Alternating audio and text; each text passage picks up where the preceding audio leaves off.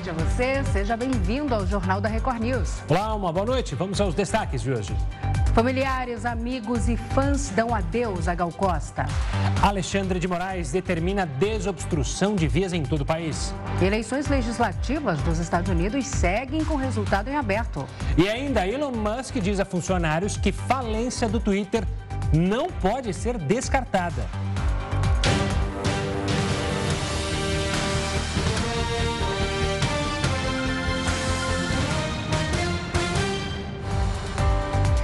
O ministro Alexandre de Moraes, do Supremo Tribunal Federal, determinou que as forças policiais desobstruam as rodovias ocupadas por manifestantes em todo o Brasil.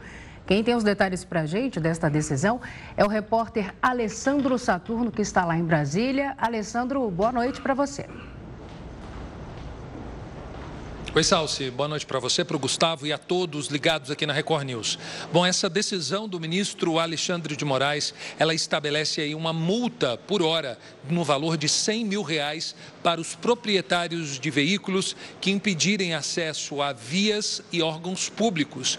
Essa determinação do ministro do Supremo Tribunal Federal também estabelece que tanto a Polícia Federal como a Polícia Rodoviária Federal e as polícias estaduais, elas trabalhem justamente para evitar que órgãos públicos e rodovias federais e locais também fiquem impedidas por conta desses manifestantes. Essa decisão começou a valer agora, isso porque, lembrando né, que muitos manifestantes estão é, invadindo algumas vias e também interditando algumas rodovias, né?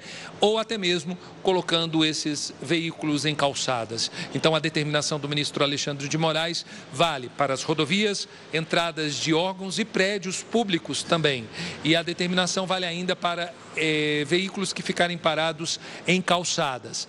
Vale ressaltar, Salso e Gustavo, que ontem, por pedido do Ministério Público Federal, a Polícia Federal abriu investigação justamente para apurar se o diretor-geral da Polícia Federal, Silvinei Vasques, ele tentou de alguma maneira interferir nas eleições. Então essa investigação é justamente para saber se no dia do segundo turno, né, as operações que foram realizadas pela Polícia Rodoviária Federal, elas tentaram impedir eleitores de chegarem até o local. Então mais uma decisão envolvendo ainda é, essa, essa narrativa né, da questão da interrupção das rodovias.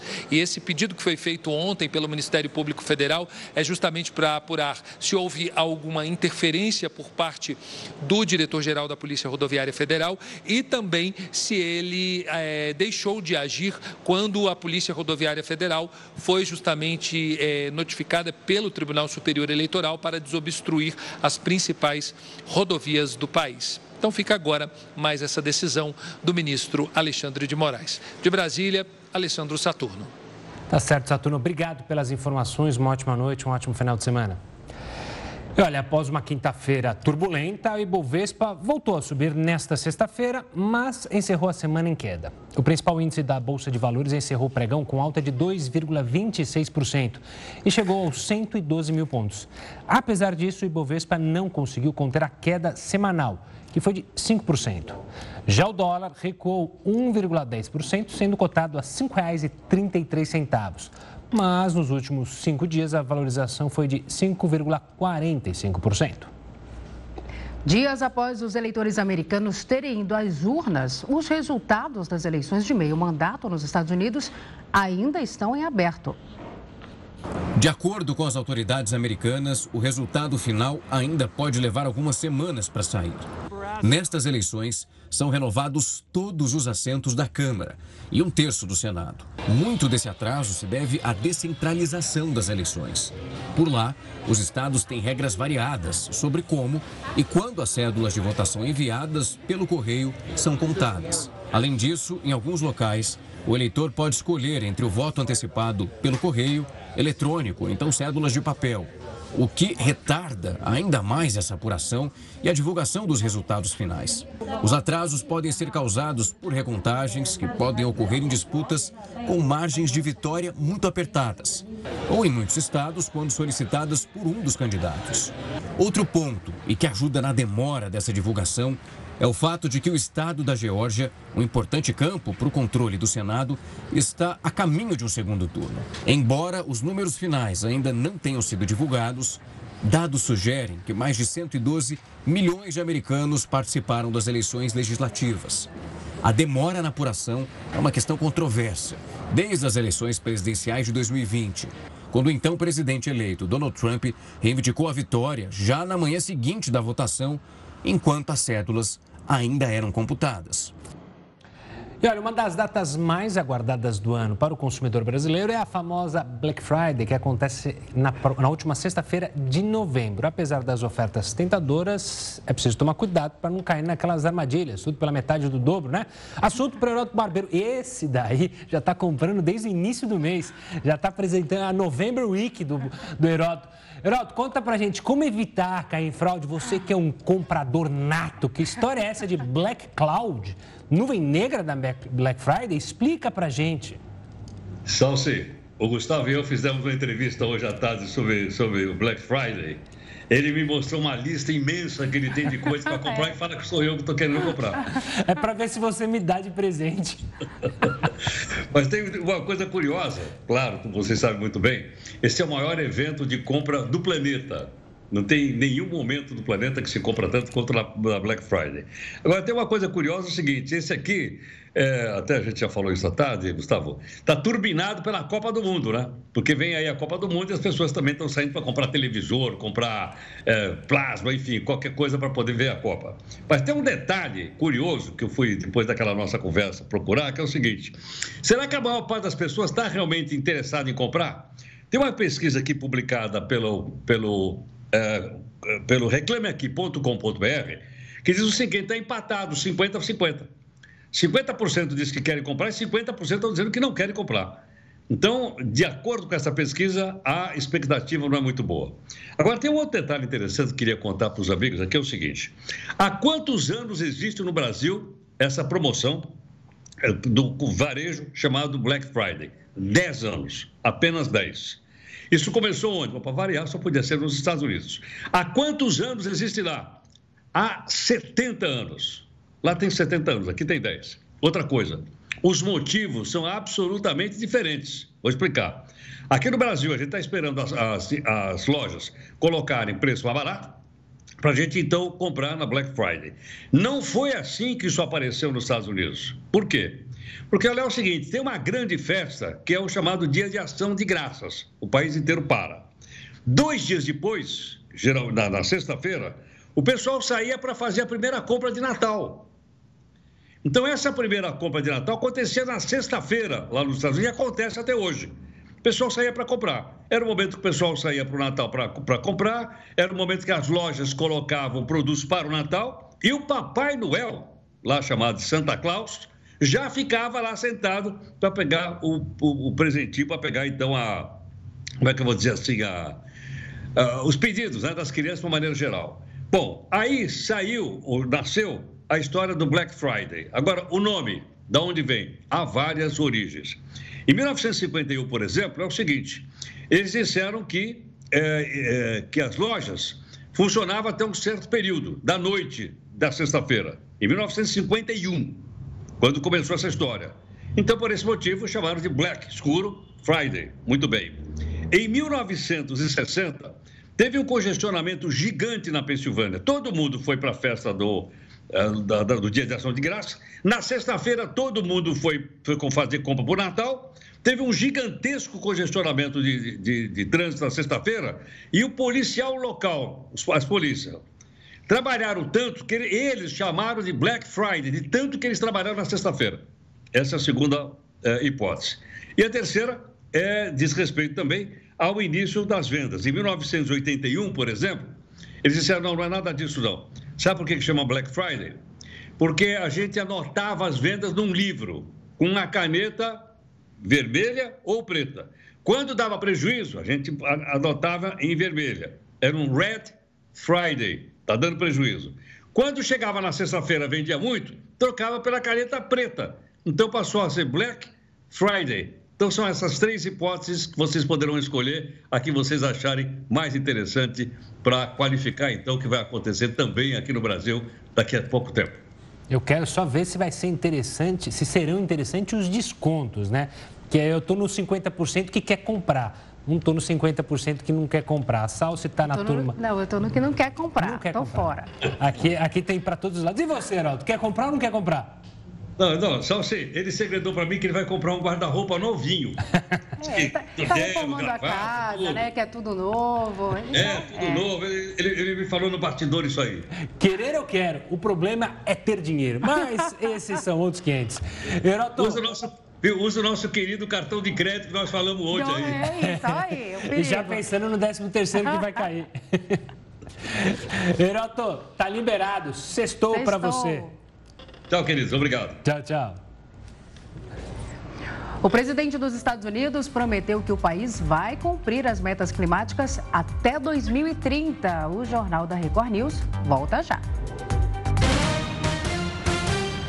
Já estamos de volta. O presidente dos Estados Unidos, Joe Biden, anunciou que o país cumprirá as metas de enfrentamento à emergência climática até 2030. O anúncio foi feito durante uma breve participação na Conferência da ONU sobre Mudanças Climáticas, a COP27, que é realizada no Egito. O líder americano também pediu desculpas pelo ex-presidente do país, Donald Trump, ter retirado os Estados Unidos do Acordo de Paris sobre o clima e aproveitou para anunciar que vai dobrar o compromisso financeiro com o Fundo de Adaptação Climática com um novo apoio de 150 milhões de dólares para os países africanos. Para analisar a declaração do presidente norte-americano e avaliar as discussões dos primeiros dias da COP27, a gente está com o Francisco Eliseu. Ele é professor de climatologia da Universidade Federal do Rio Grande do Sul. Professor, uma boa noite, obrigado pela participação aqui conosco. Eu queria começar justamente com algo, com um tema que é principal dessa COP27, pelo menos está na pauta, que é justamente essa decisão de perdas e danos para os países em desenvolvimento, que era uma promessa, agora o governo americano aparece com uma proposta, outros países já se dispõem a colocar esse dinheiro para ressarcir esses países. Isso vai sair? Essa é a grande expectativa? Será um acordo? E qual a importância desse acordo para a própria COP27 e para todo mundo, claro? Essa decisão de perdas e danos os países. Professor, está, está nos ouvindo ou o delay que é muito grande? Eu acho que o professor não está nos ouvindo, a gente vai retomar o contato com ele, para aí sim a gente fazer a conversa, afinal a conversa tem que ser entre nós três. E aí a gente retoma o contato com o professor na sequência, tá certo? Enquanto isso, a gente fala do Ministério da Economia, que definiu regras para o expediente de servidores federais durante a Copa. De acordo com a medida, nos dias em que a seleção brasileira jogar às 12 horas, não haverá expediente. Já quando o Brasil jogar às 13 horas, os funcionários serão dispensados com duas horas de antecedência. O mesmo vale para os dias de jogos às 16 horas. A regra é válida a todos os servidores públicos federais. As horas não trabalhadas deverão ser compensadas entre os meses de dezembro e maio.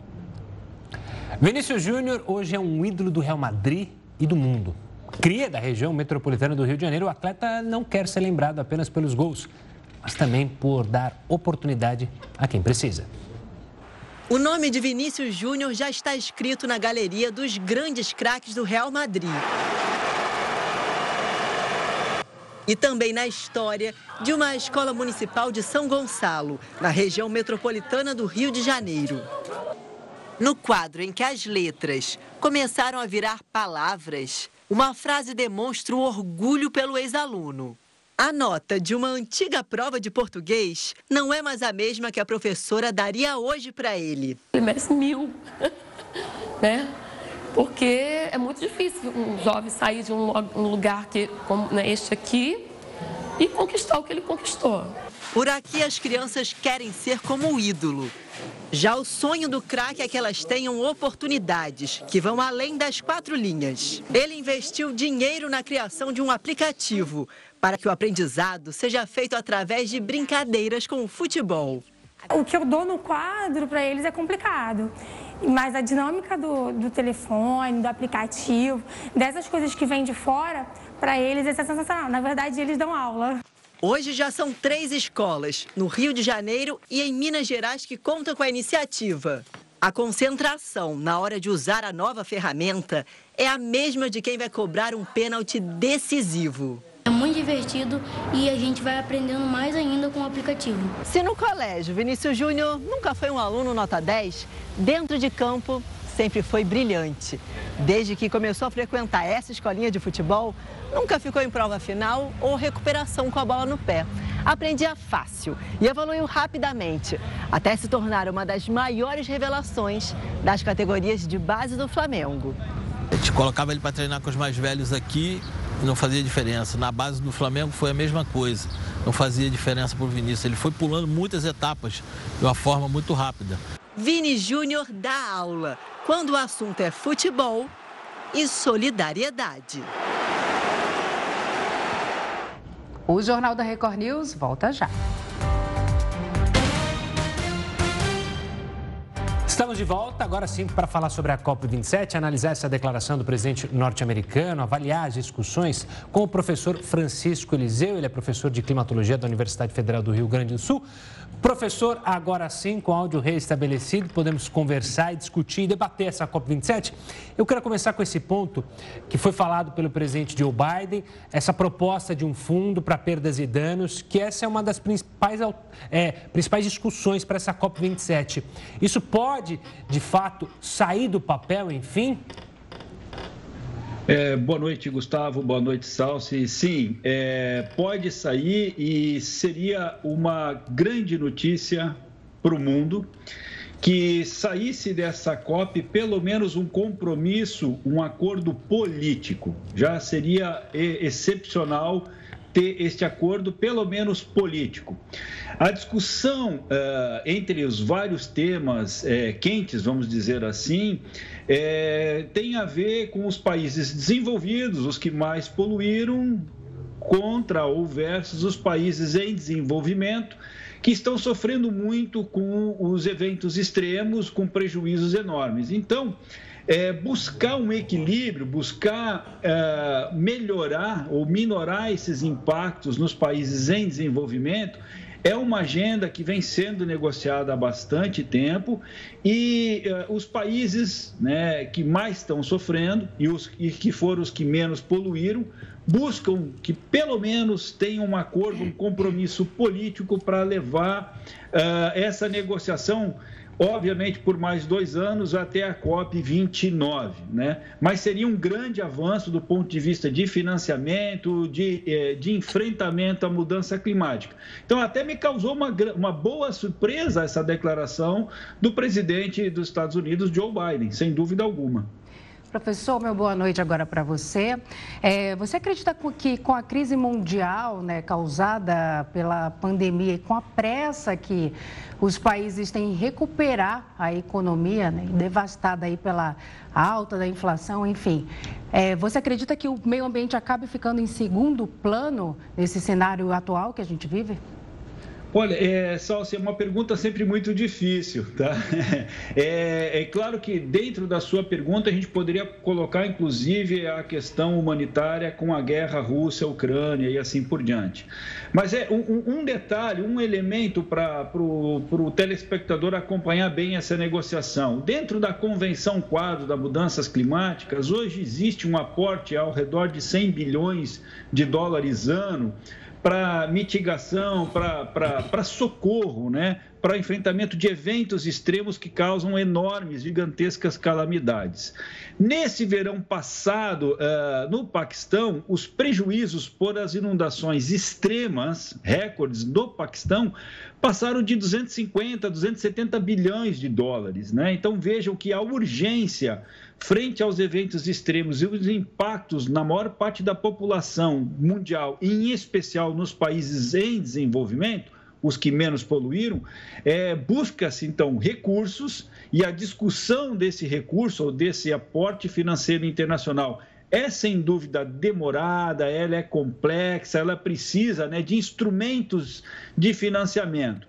Então, ao, ao mesmo tempo que existem discussões para entender que melhorias podem ser colocadas nos instrumentos existentes para melhorar esse aporte ou acelerar esse aporte de recursos, é, surge uma necessidade maior de que pelo menos um acordo político internacional na COP27 se comprometa a discutir de uma forma maior, ampla, garantindo maior investimento Uh, pelo menos até 2029, é, perdão, até a COP29 em, em dois anos. Então, a, a, declaração do presidente Joe Biden, ela veio, uh, digamos, apoiar essa, essa estratégia, essa movimentação dos países que mais sofrem atualmente. Uh, e, óbvio, seria muito bom que a gente conseguisse com a COP27 é fortalecer a, a diminuição, os cortes nas emissões de gases de efeito estufa, para limitar em até um grau e meio, não passar de dois graus Celsius até 2050 ou final do século. Professor, pegando esse gancho dos eventos climáticos, é, junto com a COP27 houve um estudo falando, um estudo da revista Nature, falando sobre o degelo na calota da Groenlândia, que está muito mais avançado do que os próprios cientistas imaginavam. A gente está cada dia mais perto, chegando daquele ponto da curva que não tem mais retorno. Ou a gente já ultrapassou esse ponto? É, é, é, é, uma discussão de um congresso científico que eu participei na Islândia em agosto passado com especialistas do Ártico, em especial Groenlândia, por exemplo, né? Acho que falhou o contato, mas deve voltar em Assustaram muito, mostrando Aí que está. o que nós identificamos hoje é, com precipitação, chuva no centro da Groenlândia ou temperaturas positivas jamais vistas, inclusive nos testemunhos de neve e gelo que nós analisamos, é, mostram que é urgente e que provavelmente né, nós, é, é nós, infelizmente, nos nossos modelos de previsão de cenários para hoje e para as próximas décadas, é, as nossas previsões foram suaves, mesmo as piores previsões feitas pela ciência, elas ainda foram, ah, elas ficaram aquém da realidade e é importante acrescentar na sua pergunta, é, acrescentar na resposta para a sua pergunta, melhor dizendo, que os eventos extremos que nós vivemos nos últimos dois, três anos, inclusive concomitantes com a pandemia da Covid-19, eles estão muito fora da curva. E significa que se a gente passar de um grau e meio e ir a dois graus Celsius na temperatura média global, estes eventos extremos, eles podem facilmente duplicar, triplicar de intensidade e de frequência. Professor, é, existe algum tipo de punição é, para quem participa, para o país que participa da COP e não cumpre de fato com o acordo? É, é, é, essa é uma outra grande discussão. É como implementar punições e que elas, né? É, o, o, que nós, o que nós temos hoje, né? Todos os países que se comprometeram na última COP de realmente é, iniciar um processo de redução de gases de efeito estufa, a maioria não conseguiu, a maioria não venceu. E aí a gente poderia colocar nessa discussão a, a influência, né? O efeito da pandemia. Então você não conseguiria punir, né? Países que tiveram que mudar suas estratégias de enfrentamento na questão ambiental para tratar ou estar envolvidos com uma crise humanitária que teve efeito né, em todos os setores que estão relacionados com a Covid-19.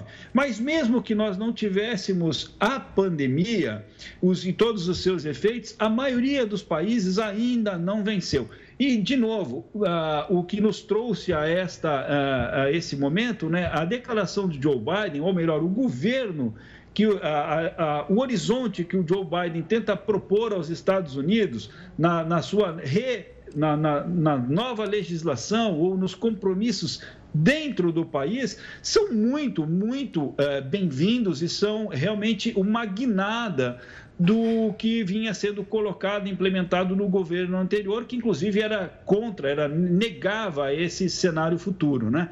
Então, é, veja que ficou complicado negociar punições quando nós temos hoje uma polarização. Uh, econômica, inclusive militar, vamos lembrar do, da Rússia, da Ucrânia, do efeito da China, o apoio com, da China com a Rússia. A China é uma grande poluidora também. Então, uh, os acordos comerciais, tudo isso é, é, é levado em conjunto e, claro, fragiliza punições. Professor, obrigado pela participação aqui conosco, analisando então esses primeiros dias de COP27 e também, claro, falando sobre os desastres naturais, o clima como um todo. Um forte abraço e até uma próxima, professor. Eu que agradeço. Muito boa noite. Boa noite. Uma testemunha da defesa de Flor de Lis afirmou que a ex-parlamentar apresenta adoecimentos mentais decorrentes de problemas físicos supostamente causados pelo pastor Anderson do Carmo. Quem tem mais detalhes sobre o julgamento é o repórter Pedro Paulo Filho. Oi, Pedro, boa noite para você. Boa noite, Salsi Gustavo. Boa noite a todos que acompanham o Jornal da Record News. Olha, hoje a gente está encerrando esse ciclo de depoimentos aqui no Fórum de Niterói, na região metropolitana do Rio, nesse julgamento sobre a morte do pastor Anderson do Carmo, que aconteceu em junho de 2019. Ao todo, sete testemunhas sentaram ali na sala de audiência para prestar esclarecimentos à defesa, à acusação e principalmente aos sete jurados que estão acompanhando esse caso. Bom, quem falou, entre as pessoas que falaram aqui nesse dia, nesse quinto dia de julgamento, foram dois especialistas, dois médicos, um psicólogo e um psiquiatra.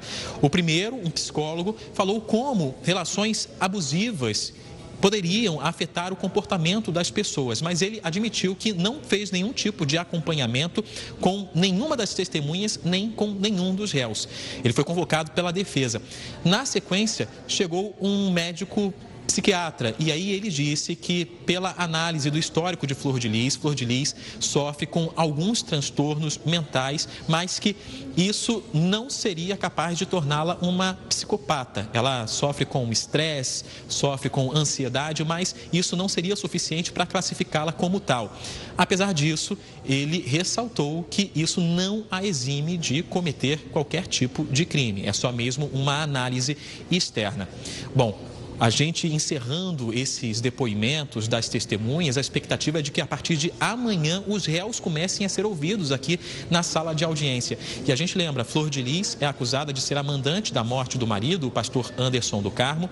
Ela, uma filha biológica, dois filhos adotivos e uma neta respondem por homicídio triplamente qualificado, tentativa de homicídio e associação criminosa armada. E a ex-deputada ainda é acusada também por uso de documentos depoimento falso. Foi o quinto dia de depoimentos e isso ainda deve se estender nos próximos dias. Isso porque como os réus têm que permanecer isolados, esse julgamento não pode ser interrompido nesse final de semana.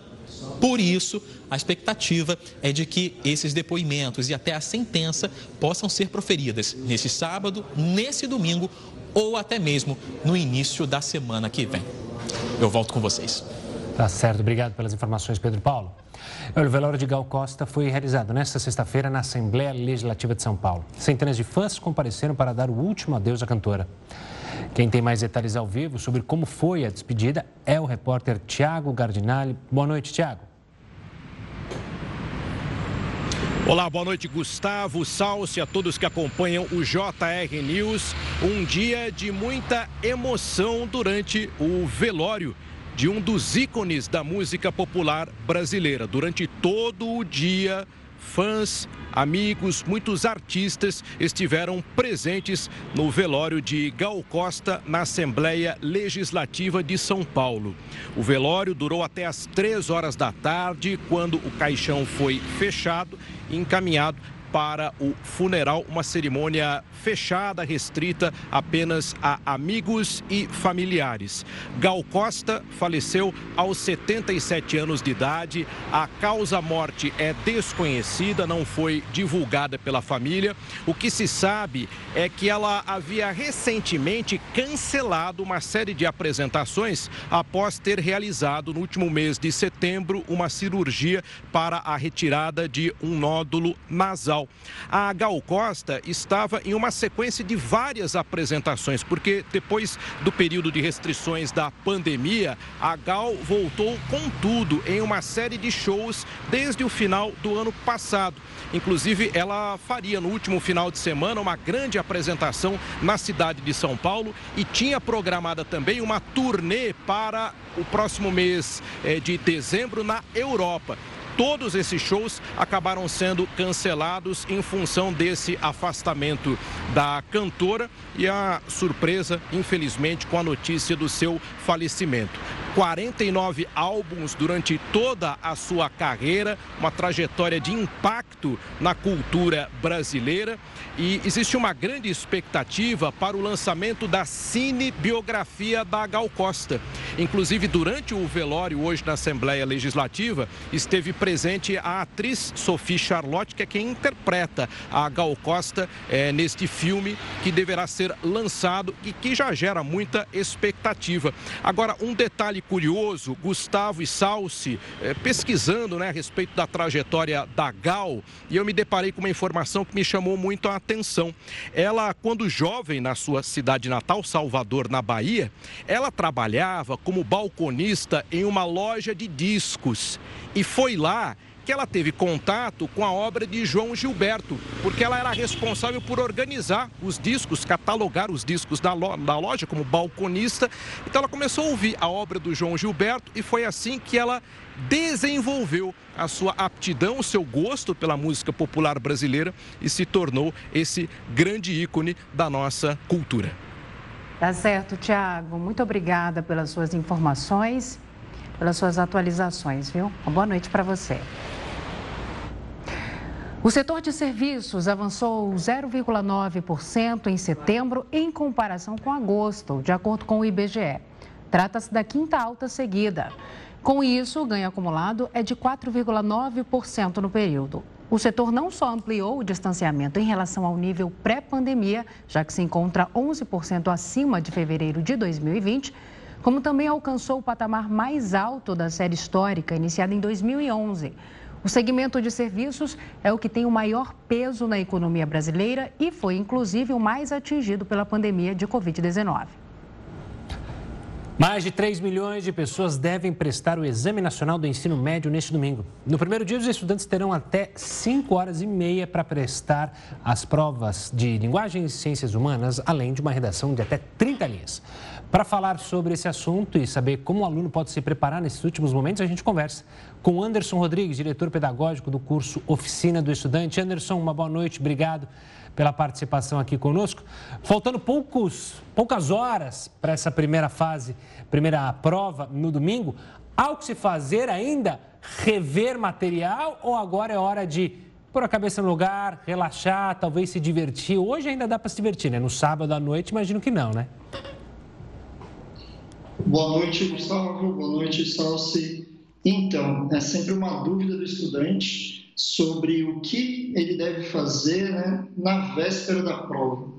E assim, dentro de uma preparação toda que esse estudante já teve durante o ano, com provas anteriores, fazendo simulados, a única coisa que a gente aconselha, e eu aconselhei para os nossos alunos, é acreditar no que foi feito buscar agora alguma coisa na véspera para trabalhar, para ah, talvez dar uma relembradinha, alguma coisa assim, acaba que o estudante vai acabar encontrando algo que ele não sabe. E isso pode gerar uma ansiedade. E, na verdade, isso pode nem aparecer no exame. Então, a gente entende que o momento pré-prova é um momento de se cuidar, é claro que todos os momentos seriam é, com essa ideia, porém, na véspera da prova, o estudante deve fazer aquela, aquela coisa que o deixa feliz, vamos dizer assim. Então, nossa, sabe aquela série que ficou um tempão lá, que não assistiu, porque ficou tão focado nos estudos? É um momento legal para falar sobre isso, para conseguir parar, assistir e fazer atividades físicas. Né? Eu acho que a preparação do vestibular, ela não é só a preparação de conteúdo. Tem uma preparação mental, tem uma preparação física. Então, inventar de comer alguma coisa diferente agora, de jeito nenhum.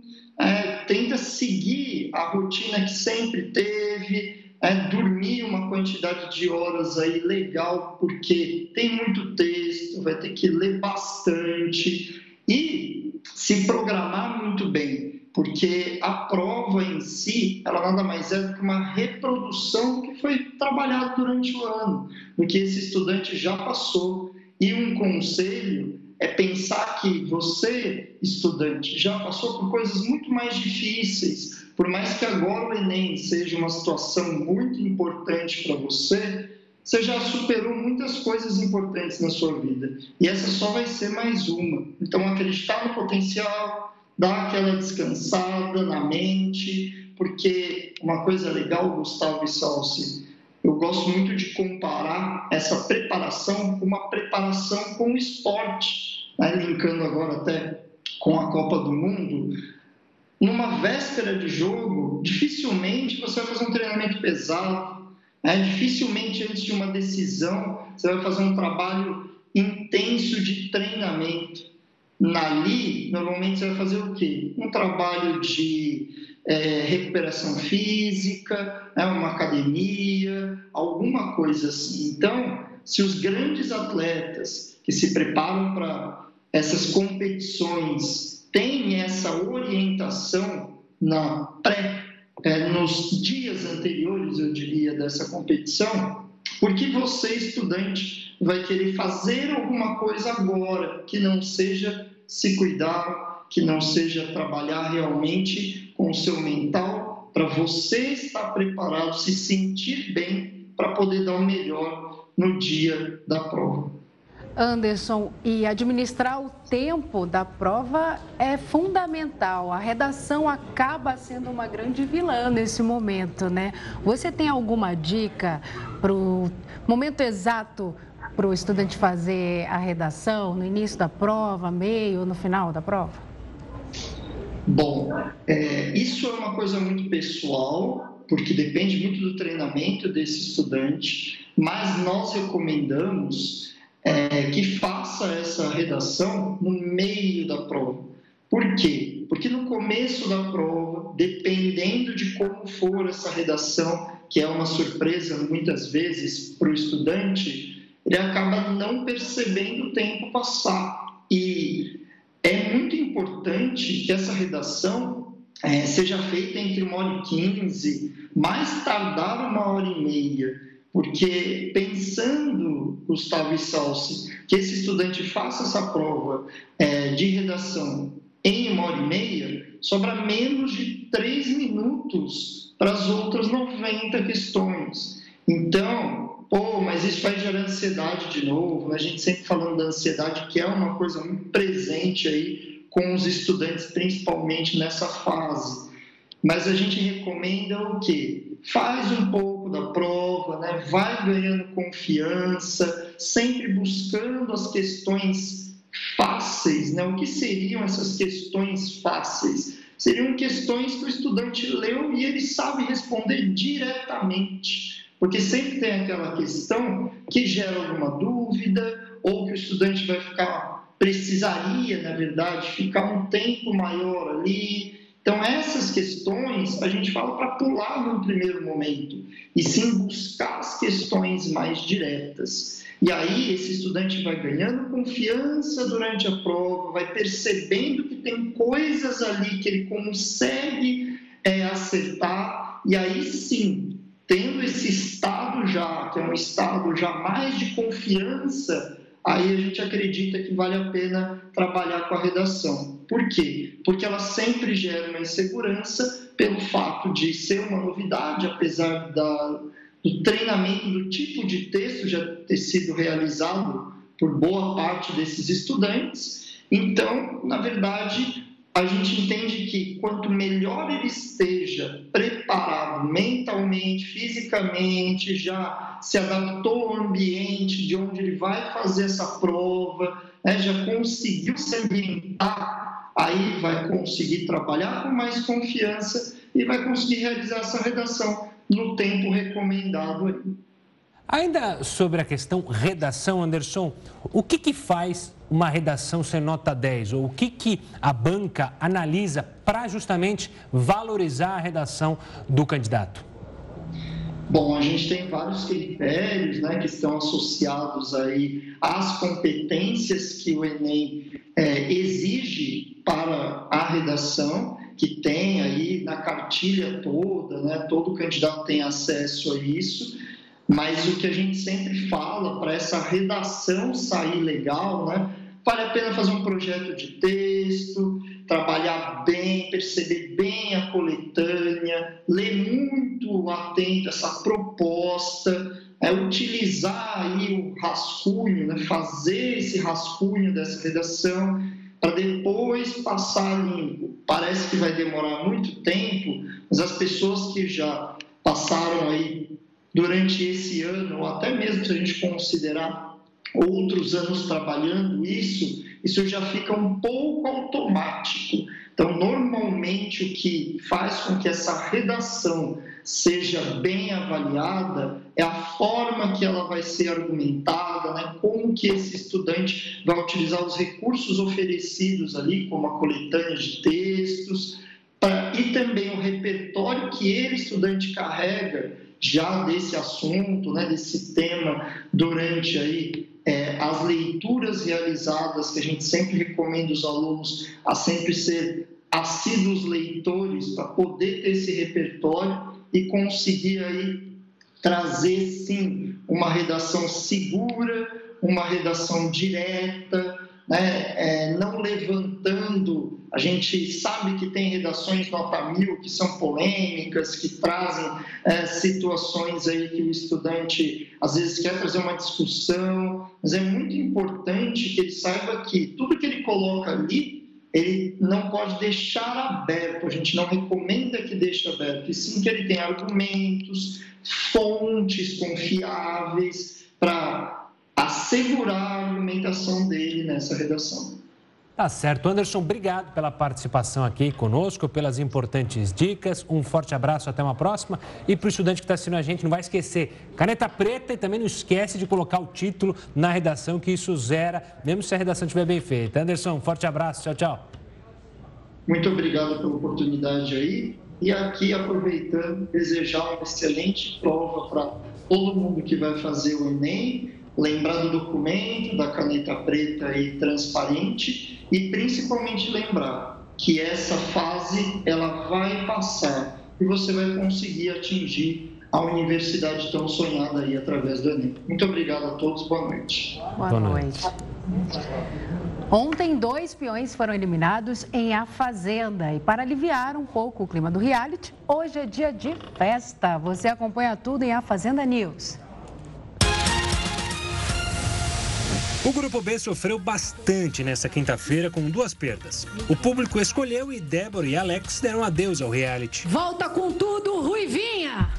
Pode voltar, garota! É você! Volta se joga! Enquanto os integrantes do grupo tentam se recompor e planejar os próximos passos, os peões vão aproveitar a festa de sexta-feira.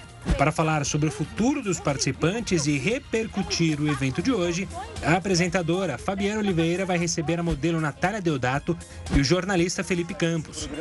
Ontem a atração teve a presença do jornalista Paulo Nunes e do ex-Power Couple JP Mantovani.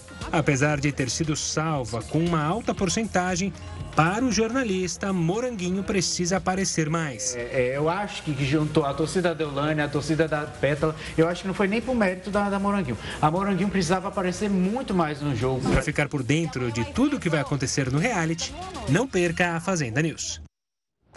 E o bilionário e novo dono do Twitter, Elon Musk, disse a funcionários que a falência da rede social não pode ser descartada. Ele também voltou atrás e reativou o selo oficial em alguns perfis. A confusão começou depois do lançamento do serviço de assinatura da rede social, o Twitter Blue. Agora, os usuários podem pagar 7 dólares e 99 por mês, isso para ter a certificação azul e que indica que a conta foi verificada. Um novo rótulo tinha sido anunciado na última terça-feira, mas em menos de 24 horas, Musk decidiu acabar com o recurso. A página de suporte da plataforma tweetou que o selo oficial foi adicionado em algumas contas. E, segundo eles, o objetivo é combater a falsificação de identidade. Isso porque o Twitter Blue criou uma onda de contas falsas. Esses perfis tentavam se passar por celebridades e políticos, como o jogador de basquete LeBron James e o ex-ministro britânico Tony Blair. Agora, com a volta do rótulo oficial, Contas de figuras públicas, de governos e também de grandes marcas vão ter dois selos: o azul, que fica ao lado do nome do perfil, e o oficial, que é cinza e aparece logo abaixo. Essas mudanças e o crescimento de contas fakes fizeram a Federal Trade Commission, autoridade americana que supervisiona a segurança do consumidor, colocar o Twitter sob vigilância. Foi nesse momento que a então chefe de segurança da informação da rede social, Leah Kisner, renunciou ao cargo. Além dela, pelo menos outros dois diretores da plataforma também deixaram as funções. De acordo com a agência Bloomberg, o bilionário ainda disse que a falência da empresa não pode ser descartada. O desmatamento na Amazônia bateu um novo recorde. O Jornal da Record News volta já. Estamos de volta para falar do desmatamento na, Amazônia que bateu recorde e teve o pior outubro da história.